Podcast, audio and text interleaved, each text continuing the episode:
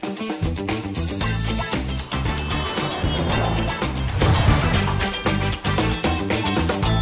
欢迎收看财经慕 House，我是阮慕驊。哦，今年全世界半导体的景气啊，出现了大的变化。哈，从去年的荣景啊，到今年似乎开始出现呃见顶，而且持续往下的状况。我们可以看到，最近呃大公司出来开法说会，哈，不是调降呃财测呢，不然就是告诉你库存堆积了，哈，几乎没有好消息。哦，从美国的这个大半导体公司，一直到台湾的这个 IC 设计，到呃这个呃除了台积电以外的这些。呃，晶圆代工啊，好，或者是说到下游的封测，我们可以看到，其实好消息的真的不多啊。大部分的业主啊，都跟你讲说，未来前景是看保守的，好，下半年恐怕不会比上半年好，这是我们现在目前看到的呃主流的说法。那是不是整个半导体的景气真的会出现一次的这个大的崩溃呢？就正如这个呃英国的经济学人所讲的啊，半导体的这个涡轮增压引擎就 Turbo 啊，呃，它的一个。呃，增压引擎马上要熄火了，恐怕呢，它用所谓有大型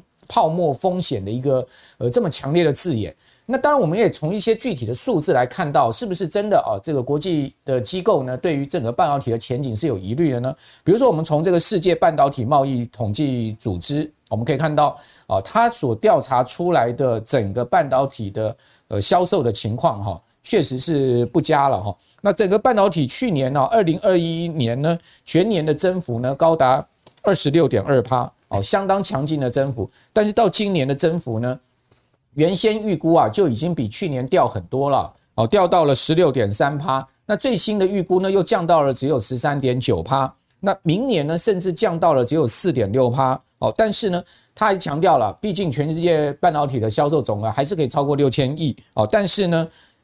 会是呃比过去哦预期原来明年有两位数的增幅啊，已经出现了明显的转弱的情况，这是第一个这个证据哈。第二个证据呢，我们讲说呃全世界现在目前在地缘风险的情况之下，意识到半导体自主生产的重要性嘛，那所以呢就加大要投资力道，以国家力量扶植自己的这个晶片的生产。那这个会不会导致了在景气本来就已经开始在趋弱的情况之下，过度的这个产能呢又？变成是压垮骆驼，最后一根稻草。好，美国最近出来的这个晶片法案呢，非常引人注目啊。哦，号称五百二十亿，事实上它后面包裹的整个总金额高达了两千八百亿美金，目的呢就是要提升美国自主晶片制造能力。另外呢，在二月八号啊。欧洲版的这个晶片法案，它其实早就出炉了。那这价价值呢是四百三十亿欧元呢，约当一点三兆台币啊。这其实也不不不太小于这个美国的呃这个呃五百二十亿美金的一个总额哈。那么它它的一个目标呢，就是要到二零三零年把欧洲的晶片自制率呢，从现在目前的十趴好提高到百分之二十。哦，此外呢，韩国也宣布了哦，在八月中哦，他说呢要投资一百五十亿研发半导体。研发半导体不是韩国一直在做的事情吗？哦，但是最近又是一个大动作的这个宣布，哦，同时呢要把三星的领导地位啊再次巩固。好，那我们可以看到，呃，全世界各国政府的这样一连串的作为，当然我们呃看到了另外一个比较负面的因素呢，就是会不会有整个全世界过度投资的状况。好，那另外呢，我们看到在今年呃整个呃费半指呢，它其实跌势是非常惨烈的哈。那这是不是也先期的预告了我们整个半导体景气的一个呃所谓的转折呢？好，到今年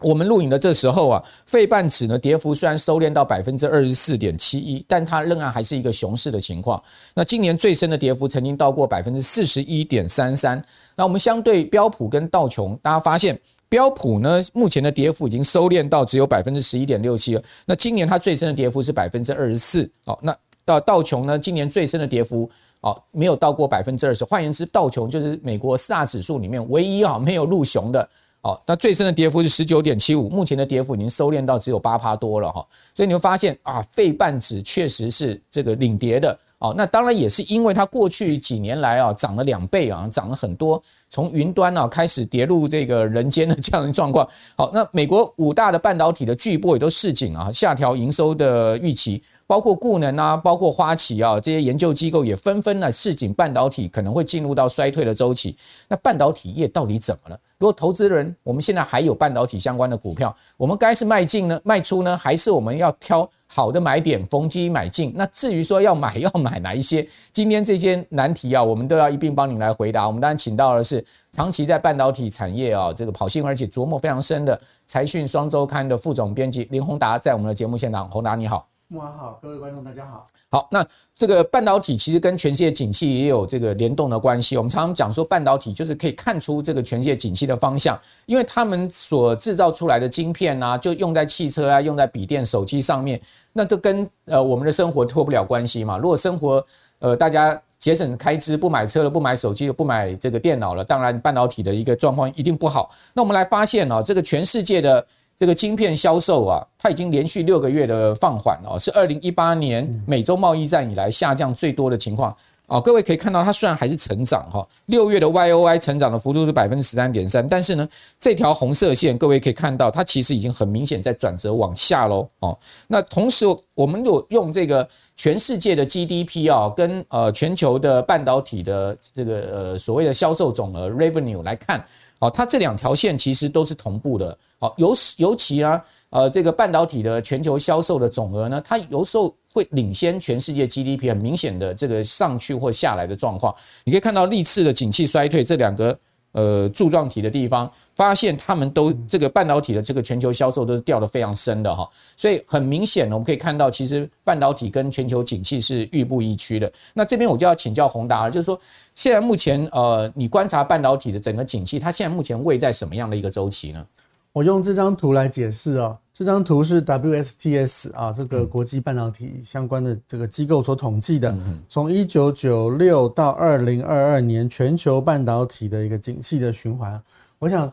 我们从今年初开始，在财讯就呃一直在谈说半导体的库存修正，最重要的根据就是这张图。各位可以看到啊，这个半导体是一个非常明显的一个景气循环的一个一个产业。那呃，其实从前年开始哦，这个产业里面的大佬一提到这个未来发展，都在谈说，诶，如果扩厂过快的话，会不会出现啊，或者是景气的反转，会不会再出现一个下修的状况？那目前各位可以看到，我们走了好几次啊，三到四次的一个大循环，到今年的一月啊，看起来线是这样子过了山顶啊，所以开始在往下。那这个还是今年一月的状况，就是去年底呢，其实是最高峰。那可以想象，我们现在到了八九月，其实已经到了呃，应该至少到了半山谷的中间了。那就就跌下来更深了。各位投资人，如果想一下，你是愿意买在山顶呢，还是要买在山谷啊？所以我们现在观察的重点就是在今年，因为现在第三季其实。呃，当我们去采访所有的业者，大家都在谈说库存是非常严重，所以第三季毫无悬念。除了车用之外，大部分的这个晶片都是处于一个呃供给过大过于需求的状况。那现在大家在看的就是在明今年十一月到明年第一季中间，会不会慢慢的哎走到这里啊？还是说因为欧洲的战火啊，这个全世界冲突的增加，中国的经济的放缓，还会继续的往下？但是无论如何，哎，在在这个山，呃，在这个中间的状况下，其实各位可以去慢慢思考机会在哪里了。有一句话就是说，我们在这个多的时候要去想空啊，在空的时候要去想多。那现在当全世界大家慢慢都开始知道说半导体呃已经出现逆风的时候，其实有很多公司它的呃投资价值慢慢就会浮现。我倒觉得在往底部的方向前进的时候，各位可以去思考好公司价值究竟在哪里。其实这张图其实蛮有意思的，这张图上面的蓝色线是它的这个销售总额嘛，哈，这个 revenue 的部分，全世界这个半导体，你可以发现它其实是持续在往上升的，这个升到了一年已经超过六千亿美金了。所以你如果是长线投资人的话，其实你不会吃亏，因为半导体确实是一个长期需要越来越多的行业，只不过它有很明显的景气循环，对，但它震动很剧烈，所以就看你你是做一个月、三个月的投资还是。三年五年的投资，这里想法就是这两条线。所以宏达聪明的投资人应该是利用这个景气循环，寻找好的半导体公司介入，对不对？放大你的筹码，因为但是涨上去高的时候要懂得卖啊。所以从去年底到今年初开始，我们就不太 再去跟大家讲说大力买进的，因为最主要就是根据这个图。但是刚刚宏达也讲了哦，现在应该已经掉到三股了，对不对？就今年第四季、明年第一季，其实呢，我个人也非常同意宏达的看法，就是说很多半导体公司的好股价可能已经快是慢慢浮现了。对，事实上你也发现，其实以台股来讲，已经有蛮多这个半导体公司呢，它经过今年哦，尤其是从去年大概从第四季哦，甚至会更早，从第三季他们开始跌。跌到了这个六月，事实上他们的股价都已经跌掉一半，甚至更多啊。最近也慢慢在往上爬了哦，最近都已经很明显看到他们在往上走了。我想是要有耐心的，慢慢的来观察啊。这可能一个循环，短则一到两年，长则三到五年都是跑不掉。嗯，但是无论如何，半导体这个往上的趋势并没有变。好，那另外我们看到从这个网际网络泡沫，就是说 dot-com bubble 哈，两千年这个科技泡沫以来哈。呃，我们刚刚谈到了，就是说这个整个呃指数哈，它从来没有一次出现说这么接近在封顶的一个情况下呢，还有这么多公司的股价是出现了这个大跌的状况。哦，什么样的这个状况呢？我们来看，呃，这个很吊诡的一个现象，就是说美国股市虽然有跌，但是呢，事实上它跟这个整个指数的这个下跌呢，跟个股的下跌哈，它其实出现很大的一个歧义了，就是说指数基本上有跌，但是。如果你很长线来看，它其实是很高档，但是呢，很多股票都已经跌得很惨了。比如说，我们从纳斯达克指数来看，纳斯达克指数其实有没有跌？有跌，它跌下来大概最深的时候，今年纳指最深大概也跌掉了超过三成哈。那现在目前已经回上去一些哦。那但是你可以发现哦，纳斯达克指数里面哦。呃，跌掉一半哈，就从五十二周高点哦，股价跌掉一半的股票呢，居然高达百分之四十。我们圈起来这个地方呢，就是它达到了百分之四十，就十十家里面有四家公司的股价是腰斩哦。但是呢，指数仍然，我们看到它其实是在一个相对，如果以长线来看的话，它是一个还是在一个封顶的一个状况。那这种状况告诉我们什么？告诉我们其实。你如果看大盘，它是有点失真的了哈。你自己手上的股票跌多少，那才是真的了。哦，台股也有这样的状况，为什么？因为呃，有有一些政府力量介入啦，哈，或者说有一些特定的这个资金的介入呢，使得一些权值股不跌嘛。比如说美国五大权值股，哦，这个 F N G 这几样股票，它们的跌幅其实都有限。哦，比如说以苹果今年跌幅都在个位数，那其他的像谷歌啦、微软，即使他们有跌，但跌幅都不到百分之二十。但是呢，确实有很多中小型的科技股跌掉一半。那这样的状况啊，实际上，呃，华尔街的专家就讲说，他们蛮担心这样状况，因为他们担心这样状况会不会这一次又步入到一九九九年到两千年这样危机的重演哈。那我就要这边要请教宏达说，那历史到底会不会重演？就两千年这样的一个恐慌的一个持续下跌，我记得两千年那次纳斯达克指数从高点五千点跌到一千点哦，而且它持续下跌的时间长达三年哦。对。呃，不过这两个有点不太一样，因为当初的网络泡沫其实它的引爆点是在当初的网络公司，其实有很那个当时有很多的新闻，那个钱都花在其实跟对公司营收没有什么关系的地方啊，这个花钱开这个大的派对、大的宣传活动，所以它的大修正是来自于其实这些公司很多是不太赚钱的。那当这些公司不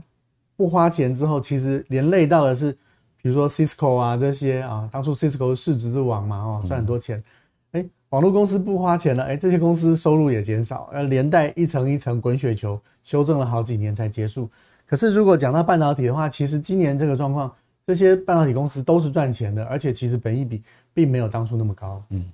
好，所以跟两千年的情况，你觉得是有别的？我觉得不一样，因为这些公司你拿财报出来，它还是赚钱的，可能赚少一点，但它还是它的体质。都还是相当强健，它并不是刚出来面试的这些新创公司或挂牌的新创公司，不是。好，那比如说我们用辉达的这个第二季的财报来看呢，哈，它正式公布出来财报，它其实营收是呃年比值小增个位数了哈，那季比呢接近百分之二十的营收衰退，对，哦，同时呢它的呃获利率啊，就是它的呃盈利率啊、毛利率都出现大幅的减损，啊，最主要的原因是因为它要去打消一些库存。哦，那打消一些呃这个卖不出去的晶片。哦，所以呢导致了它的这个毛利率啊，从我记得它第一季应该是七十几趴吧，哦，跌到了这个第二季呢，只剩下不到百分之五十的一个毛利率哈，所以那个这个少掉了这个二十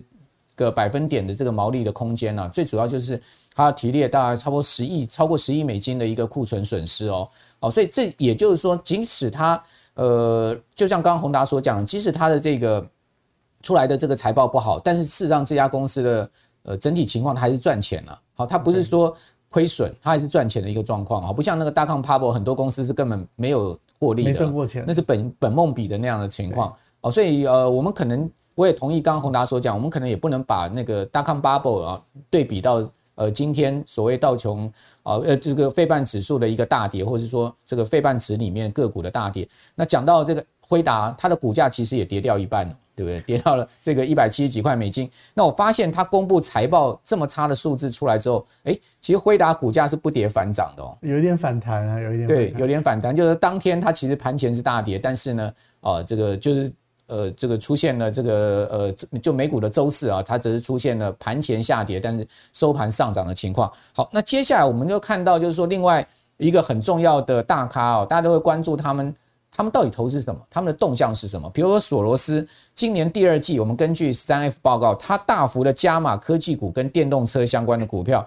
那是预见纳啥个指数呢要脱熊了吗？哦，真的要走出牛市了吗？重演两二零二零年新冠疫情以来的一个所谓的大 V 转吗？哦，这个等一下来请教宏大。另外呢？他增持了这个科技股啊，跟电动车公司的股票，比如说他买了像 Lucy 啦，好像 NIO 啊，这个 NIO 就是未来哈，那这些电动车的公司，同时他也去买进福特哦，特斯拉，尤其是他买特斯拉是他第一次哦买进特斯拉，所以特别引人注目啊。那所以这个是不是告诉我们未来这个股市的动力啊，还是在电动车这个产业上面？我们可以看到，呃，今年。纳斯达克指数波段最深跌幅超过三成，那从这个低点弹上来啊，事实上纳指也弹了二十四点七六趴，但是跟它这个历史的高点一万六千点，事实上还差距了相当大的一个情况。好，也就是说呢，如果它真的脱离熊市了，哦，那我们不知道它后面是持续走牛了，哦，脱离熊市了，那是不是我们在这个地方如果要选择一些好的股票投资的话，啊，是不是就要选择这个半导体跟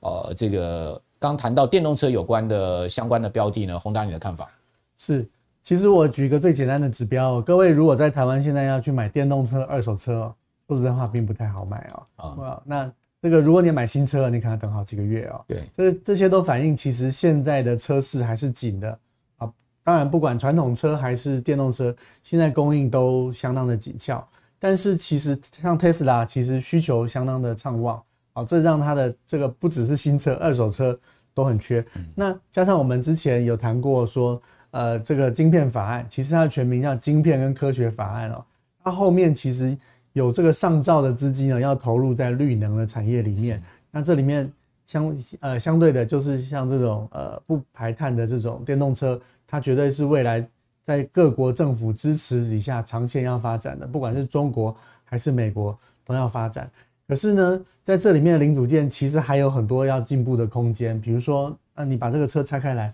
其实大部分的车现在我们之前不是在讲碳化系，没错啊。其实现在电动车里面用碳化系的比例仍然不是很高，嗯，所以这必须要供应链仍然要花好几年的时间才能让它大幅的提升哦。所以，呃，不管是从整车的整个系统到这个高压的这种晶片的供应哦，我觉得他们未来几年都是有相当的机会。而且这个也反映在其实这些股价的表现上，你可以看到 NXP、英飞凌这些公司，还有 Wolfspeed，嗯，啊，这些相关的公司，他们的股价都在当股市反弹的时候，他们都相当的强劲，或者是说股价都相当的稳定。但主要原因，我觉得你刚刚讲这些公司，N 叉 P 啊、英飞凌啊、好 Wolfspeed 啊，他们其实不是进入到第三代半导体材料，不然就是进入到所谓车用晶片的部分嘛，对不对？对，所以这个可见方向性也是很明确啊。就是我们如果说要掌握下一次半导体的大的波名的机会，应该我们要着眼在这几个区块里。如果你把时间拉长的话，这个需求是蛮明显的，因为我们一定要更有效率的能源嘛。嗯，那这个部分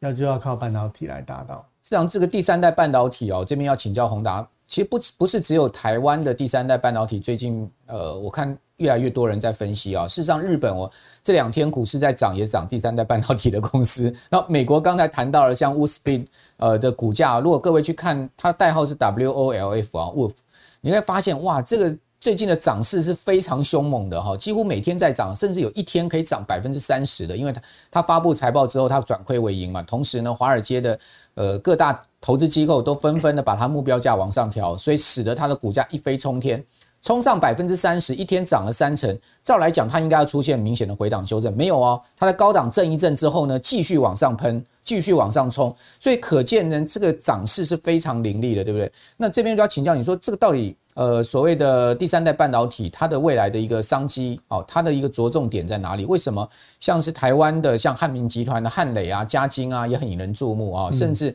你会看到，叫做说在国际上面。除了 Wolfspeed 以外，像 Navitas 啊，哈，以及你可以看到像是呃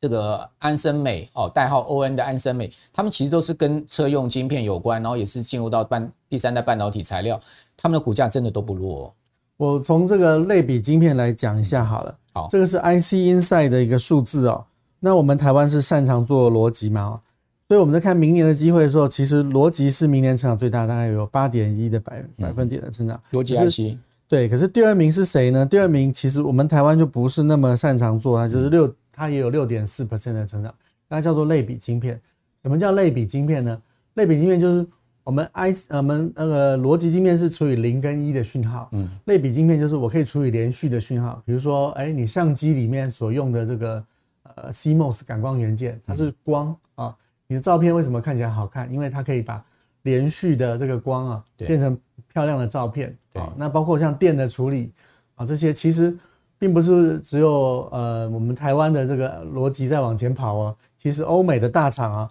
也是在往前跑。这个比如说我们看这张表就很重要了，我们刚刚看的很多都在这里面。逻辑那个类比 IC 里面，其实高电压的电源管理 IC 就是现在所讲的啊电动车的，这是重中之重。但是有个重点哦。就是我们台湾虽然有蛮多的这个类比 IC 公司，可是能够做到高电压的不多。我们这里讲，这里有关键数字，像特斯拉的充电的这个电压数其实四百伏特。好，如果你是买的保时捷的这个电动车，它是八百伏特，那你要能够处理到四百跟八百伏特这么高电压的这个 IC，这就是一个专门的能力了。所以，并不是所有的类比 IC 公司都很好哦。你若只是诶一两伏，我帮你充手机、充充 notebook 的。那可能价值比较没那么大。你如果可以做到四百伏，哎，像汉磊，汉磊为什么嗯有价值？以前我们比较少这种公司，它制造出它的制造能力可以制造出四百伏特用的这种呃车子的这个化合物半导体 IC。所以化合物半导体为什么红是在这里？那你看这个表很值得各位参考。你看现在第一名是 TI 哦，你看 TI 不断地在扩厂。它的 TI 今年股价表现也不弱哦。对，所以在相对震动，我们讲今年表现很差的时候，各位去看哦，哎，他们受影响很小，好，受影响很小。然后你看这个，其中当然有一些，如果是跟三 C 产品比较相关大的，可能像 Skyworks 通讯的这些，受影响比较大。Skyworks 就不好了，A ADI 还不错，ADI Analog Device 其实今年股价表现也不错。对，它其实也是做车用的部分。那这些大部分都是 IDM，就是我设计也加制造。为什么？因为我们刚刚讲。类比 IC 的特性，它是连续的，所以它的不管设计很难，而且它的制造也很困难，所以他们必须设计跟制造都一起做。可是这些公司最近都是非常好哦，比如说英飞凌，哦，比如说 ST，他们都是在车用领域占有重要的部分。那我后来去问了一下，台湾在车用的部分确实也有打进去，但是我们台湾是在比如说这个车子的娱乐系统、面板啊这些电压比较小的部分，我们其实。表现不错，嗯，但是如果你说高电压，哎，我要推动整台车的，把这个电源控制住的，嗯，那这个台湾还要再往前跑，哦，那如果谁能够继续的挺进这一块，那它的商机就会大。高电压一定要用到第三代半导体啊，对，它的效率。第三代半导体碳化系的话，基本上它就是支持高电压的这个材料啊。还有美国进的中国那个是第四代也准备在那里了。哦，那所以。最近有一家公司也引我引起我注目，就是富鼎哈。为什么？为什么刚刚讲讲说这个高电压是这个电动车的关键？那富鼎你可以看到它最新出来的 IGBT，它也走到了这个应该是一千两百伏了嘛。哦，所以它的 MOSFET 啦，看起来它的这个整个推推进哦。然后富鼎也宣布它跟汉磊合作哈，进入到第三代半导体材料的这个车用的呃相关的像 MOSFET、IGBT 这些运用上面，而且就符合刚刚。那个宏达所讲的，就是它是高电压的，一千伏、一千两百伏的这种所谓高电压电动车，必须要更高阶管理这个呃上面运用的这个相关的呃半导体或者做电晶体了。对，他们现在就是先攻细的 IGBT，然后接下来就可以再进到这个 Silicon Carbide，就是碳化系的这个呃电源管理晶片。嗯，那你你还看好什么呢？除了我们刚刚讲这个这些领域，呃，目前其实还是车用比较好。对，其他的，我想我们必须到现在到今年底这个落底的中间，慢慢的去观察。OK，比较稳定的。我想才还是车用啊，因为我知道你在那个半导体化学材料部分你很专精啊，在这个领域上面你有看到什么样的机会或风险吗？呃，我们之前谈一直谈化那个半导体的材料供应链，是因为它是一个稳定的，当你敞开出来的时候，你的需求就会开出来。那呃，这里面其实你可以看到，最近因为美台积电在美国盖厂，它慢慢的要开始，它不断的在推进。所以它需要的材料，就我们的了解，在过去跟着过去设厂的供应链，其实因为美国的成本比较贵，嗯，所以它减少了他们在那边的投资量。那台积电在那边的新厂，未来应该是要靠这个，呃，这个一个一个 tank 啊，就是这个呃佛呃佛塑所做的一个呃除槽，用货柜的方式把那个化学品材料这些光阻剂啊。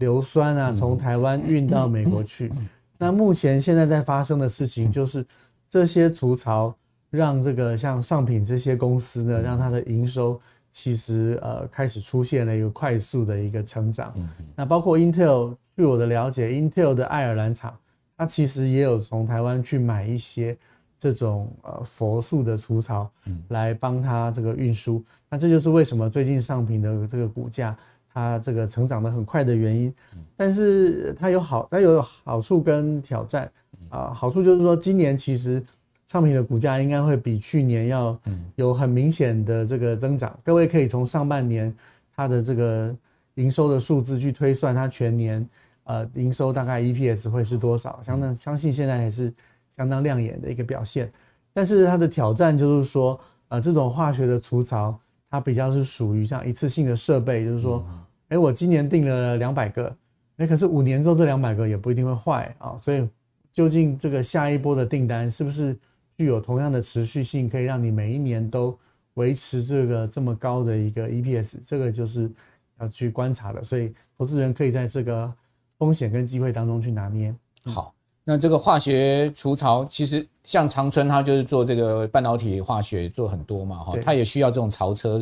我我听说长春的槽车就非常多，对，大家都需要啊，就帮台积电运送这种化学品的哈。好，那当然有机会也有风险啊，还是提供大家注意，就是说相关的股价的高低位置也是很关键。那最后再请教你一个问题，就是呃，在中美这个整个呃所谓半导体大战开打哈，现在目前越打越激烈的情况之下，美国的禁令是越多的状况之下啊，包括什么 EDA 也禁你了，然后那那个呃第四代半导体的材料也禁你了。那我们发现，哎，其实台股最近盘面上面像是呃台湾很专精的在细制材这一块上面，IP 上这一块上面相关很多股票也开始慢慢在上来。好，那你对这一块的观察呢？因为我觉得。矽智财有一个好处啦，因为它收权利金，基本上它是动脑的一个行业，它没有什么库存的问题。如果大家一直在讲库存，是它是最没有库存风险的。其实矽智财是台湾另外一个在跟中国大陆相比，它至少领先五到十年的一个产业，因为你必须要先会设计、先会制造，才能够来做矽智财。矽智财是什么呢？就是说，呃，如果我们把设计一个 IC 比成一个个积木啊。那 IC 设计公司是拿积木来叠成一个大楼，叠成一个这个很棒的东西，但是积木的设计是由矽智财公司来做。那他矽智财公司要去跟这个晶圆代工厂合作，说，哎，我画这个线啊，这个电路长这样，你能不能够真的制造出来？可以，就变成一个积木啊，让你去制造。所以它它是要很多重的，你必须要熟悉这个制造，也必须要熟悉电路，你才能够做出这样子的一个。一个东西，而且它的这个净利率几乎都是都是接近百分之百的啊，所以九成以上是非常高的一一种公司哦。那在这种情况之下，呃，中美要脱钩哦，其实他们一直很担心的就是美国跟西方在 ARM 这个领域啊，就 ARM 公司所提供的指令集架构这些 IP，其实占有市场极高的一个市占率。那中国如果要摆脱，像 On 这样子的公司的一个这个独霸的一个局面，它必须要用一种技术叫做 Risk Five 嗯，好，那在这个部分，其实台湾像金星科，它是跑在世界的前面的。嗯嗯嗯。好，那当然今天所谈的相关公司啊，提供大家参考，那个股价高低。风险哈，呃呃，我想我们的观众朋友大家要去判断了哈，以至于说他们未来产业前景的发展呢，哦，你也可以持续的在关注他们。好，我们今天非常谢谢宏达哦，来跟我们谈到整个半导体的景气的呃循环跟周期啊。不过我听到的好消息是，今年底明年初应该他们的景气循环已经荡到一个相对的谷底的周期了哈，所以大家也不用太。担心了哈，也不用太紧张了。明年第一季啊，不应该这样讲，就是说明年第一季哈，甚或明年上半年，应该是一些好的半导体公司，不管美国或台湾的哈，这个好的一个长线布局的机会了。因为毕竟他们的股价啊跌势都呃非常的明显，而且呢跌幅也都非常的大。哦，价值面慢慢开始在浮现，但是现在还未必是一个最佳的时间点哦。好，那呃，在这谢谢洪大爷谢谢我们所有观众朋友收看。好，观众朋友，如果您喜欢我们财经慕 House 的话，请您记得六日啊要准时收看我们的节目之外呢，也上各平台啊帮我们做呃分享，好，同时呢帮我们做订阅，哦，开启小铃铛其实是最好的，你可以随时看到我们的节目的播出的讯息哦，得到通知。好，那我们也谢谢我们观众朋友收看，拜拜。